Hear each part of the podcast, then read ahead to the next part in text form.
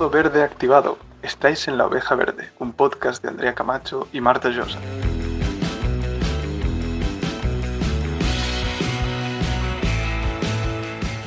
Hola, bienvenidas y bienvenidos a La Oveja Verde. Hoy vamos a hablar de un tema que nos encanta, ya que nosotras personalmente lo hemos intentado muchas veces y no todas han sido eh, Muy provechosas. muy provechosas, así que hoy vamos a hablar con un experto. Él es Cristian Luque, es naturalista y rastreador de fauna a través de Cybertracker. Ha trabajado como educador ambiental, haciendo censos de fauna y ha colaborado en numerosos proyectos relacionados con la fauna silvestre. Además, és el autor del libro Petjades y señals de la fauna del bosc de Poblet y de la Conca de Barberà, donde recoge todas las huellas y señales de la fauna de esta región de Cataluña. Buenas, Cristian, bienvenido. Hola, buenas tardes. Eh, bueno, tú eres rastreador, ¿cuánto hace que lo eres? Pues bien, desde principios de los años 2000, desde adolescente, podríamos decir. Que siempre, te- bueno, yo supongo que cuando eras un niño te gustaba salir al campo, pero Por fue ya más adolescente que empezaste a, a rastrear de verdad, ¿no? Exactamente. Y bueno, ¿cómo empezaste con todo esto del rastreo? Pues bien, empecé cuando fui a estudiar ya un ciclo relacionado con el medio ambiente, con la naturaleza. La profesora de aprovechamientos forestales estaba especializada y le gustaba mucho la temática. Y ahí empe- empecé a aprender las primeras nociones. A partir de ahí, con guías de identificación y demás, pues pude profundizar en el tema. Si te iba a preguntar, porque nosotras alguna vez lo hemos intentado o, yendo por el campo hemos visto alguna huella y claro, como decía Andrea, no todas las veces que hemos intentado rastrear han sido provechosas. ¿Recomiendas a alguna guía o algo para una persona que esté interesada para empezar o, o- Sí, eh, por ejemplo, la guía de identificación de huellas y señales del Parque Nacional de Doñana, de José María Galán, o por ejemplo, la guía de huellas y señales de los mamíferos ibéricos de Benjamin Sanz, serían unas buenas guías muy completas, con mucha información, y vamos, que no te las acabas al principio ni de broma. ¿vale? Y en que realmente, para claro, la gente que nos esté escuchando, esto de rastrear, a lo mejor se piensa, bueno, a lo mejor es un detective de fauna o alguna cosa así. ¿Podrías explicar un poco en qué consiste realmente? ¿Tú sales al campo y lo que te encuentres o es un poco más allá? Pues bien, podría decir que, bueno, el símil es bueno en cuanto a lo de detective. Se podría decir que es como leer un libro. Lo único que la hoja es el propio suelo y lo que vendrían a ser las letras o las fotografías serían las huellas de los animales. Es un idioma que tienes que aprender poco a poco a leer para poder eh, leer los comportamientos, no solo identificar, sino ir más allá y leer los comportamientos de los animales que han pasado por ese sitio, hacia dónde van, cuánto tiempo ha hecho que ha pasado el animal por ese sitio, etcétera, etcétera. Cuando hablamos de rastreo no solo hablamos de huellas, ¿no? También hay otros elementos que nos ayudan a rastrear un Claro, animal. hablemos de rastros. O sea, ¿qué rastros son? Pues rastros podemos decir desde las propias huellas, como decíamos, a excrementos, plumas, restos de alimentación, pasos simplemente por donde pasa la fauna, eh, hay de muchos tipos. Yo voy a decir que, um, que a veces cuando he intentado aprender un poco sobre el tema, pues cada excremento que veía, que veía por el campo le hacía una foto y a veces pues a lo mejor tengo 20 fotos de, de cacas y no he conseguido saber de qué son o no me he puesto a ellos. Como le hago un montón de fotos y digo, vale, lo miro en casa y al final no lo miro. Y ves mi galería llena de, de cacas. Pero bueno, sí que podrías decir que hay un rastro eh, que sea muy característico aquí en Cataluña para dar un consejo de un rastro para que la gente se vaya de aquí, o sea, acabe de escuchar el podcast y decir, ay, a partir de ahora voy a intentar buscar ese rastro porque es uno fácil. Bien, un rastro así sencillo de identificar sin mucha dificultad sería, por ejemplo, las huellas de un tejón. Las huellas de un tejón, haciendo un símil con la anatomía y la morfología de las manos de una persona, simplemente, pues tiene cuatro dedos, los cuatro dedos eh, centrales de la huella anterior, o sea, de la mano, para hacernos la idea, alineados perfectamente y tiene una especie de dedo pulgar, para así llamarlo. Entonces, sería una huella muy fácil de identificar mirando, comparando con nuestra propia mano, por ejemplo, la mano de un niño o de un bebé quizás. Podríamos dejar una foto en Instagram. A Sí, sí, vamos a dejar una foto de... Bueno, seguro que tú tienes muchísimas fotos de huellas, ¿no? No habrá problema. Ya nos prestarás alguna. sí. Y bueno, ¿qué, ¿qué, valor tiene esto de rastrear? Podríamos decir que es eh, tú disfrutas mucho rastreando, ¿no? Sin verlos, sin ver a los animales en sí. Por supuesto. a ver, puedes tener el objetivo de la observación directa, ¿vale? Pero el, el, rastreo básicamente es un método no invasivo de observar fauna a través de una observación indirecta, simplemente con indicios. Siempre me gusta hacer referencia precisamente al autor de una de las guías que he comentado antes, José María Galán, que siempre nos hacía el símil, ¿no?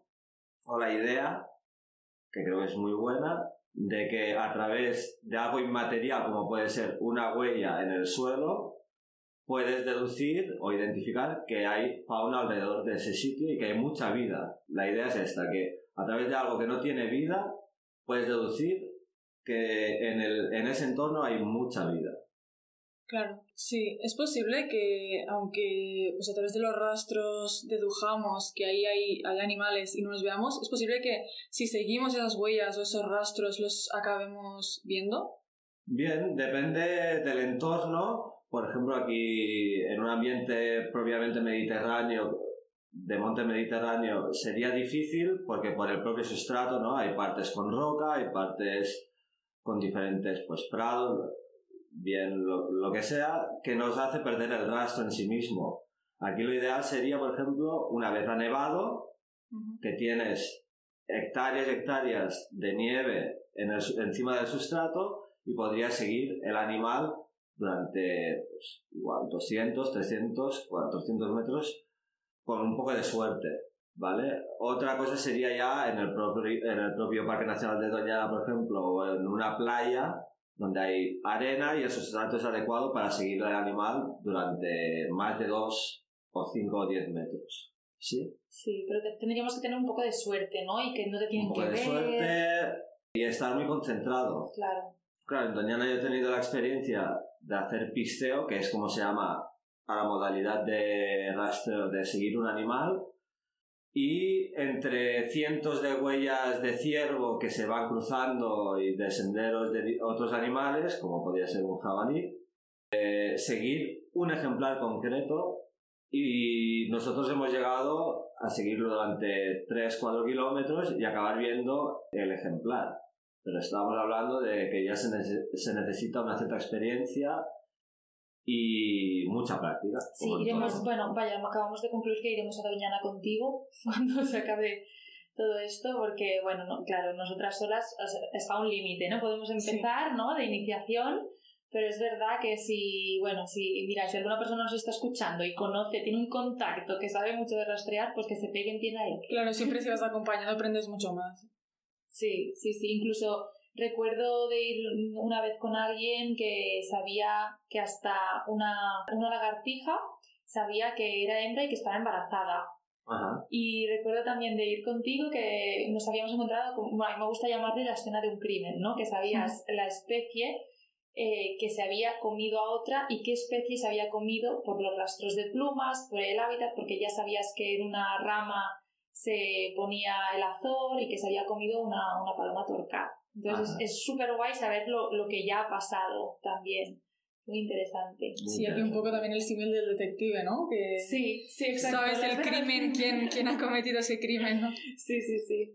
Y bueno, es mucho mejor acabar viendo un animal por rastrearlo que a lo mejor por, por dejar comida, que por darle de comer. Eh, y vamos a hacer como una pequeña mención de, pues, de alguna práctica ética porque no está muy bien alterar el comportamiento de los animales. Si una persona, por ejemplo, que sale al campo cada día caminando o en bici, coge y le da, comer, le da de comer siempre a un zorro en concreto, por ejemplo, o que todas esas personas de la misma eh, urbanización digan, bueno, pues vamos a ver, a ver fauna, ¿no? Cojan y, y entre, entre un montón de personas, bueno, vamos a dejar comida por aquí y por allá. Como no está muy bien eso, ¿no? Bien, sería como bien decías, alterar el comportamiento natural de ese ejemplar en concreto o de un grupo de ejemplares. Estoy pensando, por ejemplo, en los famosos jabalís alrededor de la Sierra de Conserola, por ejemplo, que bajan a las urbanizaciones o a las poblaciones de alrededor de la sierra a comer porque la gente les tira comida aparte de la basura probablemente que van a los contenedores. Entonces eh, hay que tener claro que la fauna salvaje siempre es salvaje, tiene su instinto y puede ser muy peligroso eh, dar de comer a un jabalí porque nunca sabes, ya no solo por alterar su comportamiento, nunca sabes cómo va a reaccionar. Ya que estamos hablando de prácticas éticas, una cosa que queríamos mencionar es que tanto ir al campo es posible que te encuentres con una serpiente. Y bueno, ya sabemos que están muy demonizadas porque las hemos visto en las pelis como, como las malas, como seres asesinos que atacan, pero en la realidad a lo mejor es dejarlas en paz, ¿no? Que no te nada. Eh, tampoco creo a tu Cristian que te haya atacado nunca una serpiente, ¿no? Por supuesto, no me ha atacado nunca una serpiente, siempre que nos encontremos con una serpiente o otro animal eh, demonizado, como bien decís, el problema es, o sea, nunca te va a atacar porque sí. Siempre será un accidente. Es decir, tú puedes pasar por un sitio, no has visto la serpiente y la serpiente la has pisado y te ha mordido en todo caso, pero ella nunca va a venir hacia ti a atacarte. Entonces, si nos encontramos con un ejemplar de, por ejemplo, una culebra de herradura o una culebra bastarda, lo que hay que hacer es dejarla en su sitio, ¿de acuerdo? No molestarla y ella está en su hábitat y lo más probable es que ella huya. Lo más probable. O como mucho que se quede quieta donde está. Entonces, intentar, si no se tienen conocimiento sobre la fauna, pues dejarla tranquila. Sí, aquí en Cataluña tenemos dos especies de, de víboras. Sí. Y yo creo que la gente les tiene un poco de miedo. A las serpientes en general y, en, y a las víboras en concreto. Pero, ¿qué crees? ¿Este miedo...? Mm, es un miedo infundado directamente por la ignorancia de saber cómo se comporta ese animal. Las víboras justamente son especies súper tranquilas, pueden pasarse largas eh, esperas encima de una piedra, por ejemplo, para coger calor, y tú puedes pasar por delante y si la llegas a ver, la podrías observar durante mucho rato y no se movería. ¿Vale? Esperando una presa, cogiendo temperatura para volverse a refugiar. Nunca te va a atacar porque sí. ¿Vale? Si te va a atacar una víbora va a ser porque la estás molestando. Entonces lo que hay que hacer es directamente dejarla donde está, no molestarla y seguir tu camino, que ella seguirá el suyo. Y con los anfibios, por ejemplo, yo lo que, escucha, lo que hemos escuchado y leído es que es mejor no tocarlos. ¿Por qué? Explícanos un poco por qué. Bien, los anfibios concretamente tienen una problemática muy extendida que es que primero son el grupo de vertebrados a día de hoy más amenazado del planeta, tienen una piel muy sensible y hay una serie de enfermedades producidas por, sobre todo hongos, pero también por bacterias y demás, que se están propagando por el tema de pasar ese hongo, que tiene las esporas en el agua o la superficie del agua de las balsas o de los riachuelos donde se encuentran pues ranas, tritones, salamandras, por visitar diferentes puntos de agua, ¿vale? Y pasar las esporas de, esta, de estos hongos de una zona de agua a otra. Entonces vas pasando la enfermedad de un punto a otro y son animales muy delicados. Así que si tenemos la suerte de ver alguno, mejor no, no, los toquemos. A no ser que esté en peligro, pero habría que tener mucho cuidado. Con guantes en todo caso. Con guantes, eh, después de tocarlos uno se tendría que desinfectar los guantes, desechar los guantes y desinfectarse las manos y las botas, importante, porque se nos pueden quedar las esporas en las botas también, y si no las hemos desinfectado, ir a otro punto de agua y eh, llenar, propagar la enfermedad, básicamente. Claro, yo, bueno, comentaba que estuviese en peligro más por las personas que por la situación en general que viven los animales en el mundo salvaje, Pues es verdad que si está en medio de un camino donde pasan bicis, eh, pues por riesgo de ser atropellado ese anfibio, pues a lo mejor decimos, bueno, pues vamos a apartarlo del camino, ¿no? Sí, sí. No es porque se lo esté comiendo, imagino, si vemos una, bueno, ojalá ver algo así como una serpiente que se está comiendo una rana, a lo mejor, oye, pues disfrutar el momento, pero que, que es el mundo salvaje en sí, que no pasa nada, ¿no? Por Exactamente. eso. Y, y bueno, es, eh, es importante la, la ropa que utilizas y cómo te comportas cuando estás en pleno rastreo. Por supuesto, la ropa debería ser una ropa poco llamativa. No hace falta ir de camuflaje, pero sí colores poco llamativos, un marrón, un verde, que no altere un poco eh, en exceso eh, lo que viene a ser la imagen del hábitat en el que te encuentras. Y el comportamiento debe ser un comportamiento bastante pues, tranquilo, intentar hacer el menor ruido posible, etc. Bien. Intentar estar en armonía con el entorno en el que estás en ese momento, que eres tú el agente externo. Pasar Sí. desapercibido. Pasar desapercibido el máximo posible, teniendo claro que incluso así tendrás un impacto en ese entorno. Seguro que los animales ya te detectan mucho antes de, que el- del- de lo que tú detectas los animales, ¿no? Eso está claro. Cualquier ave, por ejemplo, que se- su sentido, su mejor sentido sería la vista, ¿no? Y la oída, pues te está viendo a mucha distancia. Mm. Cuando tú entras y una vez entras en, en el bosque y demás, los primeros cantos de los pajaritos que escuchamos suelen ser reclamos de alarma que ya están dando a conocer que está entrando algo externo al bosque a, a ese lugar. Hablando de, de observación de fauna, eh, conocemos también el fototrampeo. Yo lo he utilizado alguna vez, pero bueno, seguro que tú nos puedes contar mucho mejor cómo funciona. ¿Tú lo utilizas? ¿Cómo lo vives? Pues yo lo, lo vivo y lo utilizo como una herramienta complementaria a lo que viene a ser el propio rastreo, ya que una vez tú detectas que pasa, por ejemplo, una jineta o un tejón por un lugar concreto, eh, estás viendo la huella y si no quieres verlo directamente, puedes instalar una cámara que funciona con sensores térmicos. Entonces, eh, cuando pasa el animal, aunque sea de noche, ¿vale? Tienen la capacidad de grabar, al menos en blanco y negro, muchas de ellas, la fauna, aunque sea de noche, y eh, puedes captar al animal sin tener que estar tú allí presente. Entonces es una manera también muy limpia, muy muy poco al- Intrusiva, alteradora e sí. intrusiva exactamente del hábitat.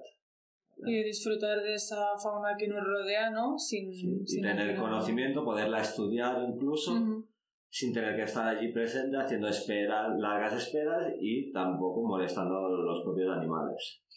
Pues que también sí. se puede disfrutar mucho así. La verdad es que, bueno, vamos a, a aconsejar que, bueno, a las personas que les interese, pues mucha práctica, ¿no? Salir al campo. Desde luego. No hace falta ir muy lejos, porque a veces pensamos que necesitamos ir a alguna sierra en concreto, parque natural, pero a lo mejor te- tenéis un, un trozo de verde al lado, ¿no? Un trozo de campo eh, o de bosque donde puedes ir y ir practicando y fijarse mucho en el entorno.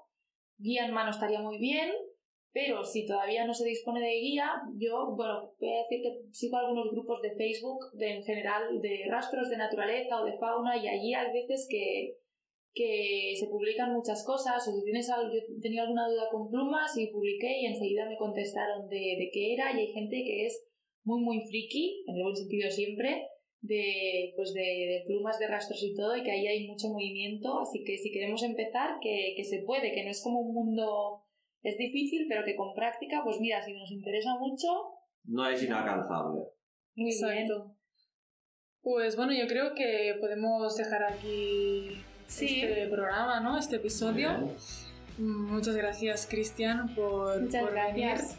Gracias a vosotras por invitarme. Bueno, eh, si queréis seguir a Cristian eh, En redes en redes sociales. sociales, su Instagram es lukelinks barra baja wildlife. Ah, igualmente lo vamos a dejar en la descripción de este episodio.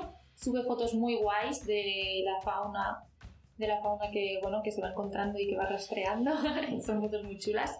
Ya, ya colgaremos alguna. y su blog, ¿no? Habíamos dicho. Sí, bueno, ¿tu blog cuál es, Cristian? Es luckybobcat.wordpress.com. Lo pondremos también en la También lo vamos a poner en la descripción. Un placer, Cristian. Igualmente, muchas gracias. Adiós. Adiós.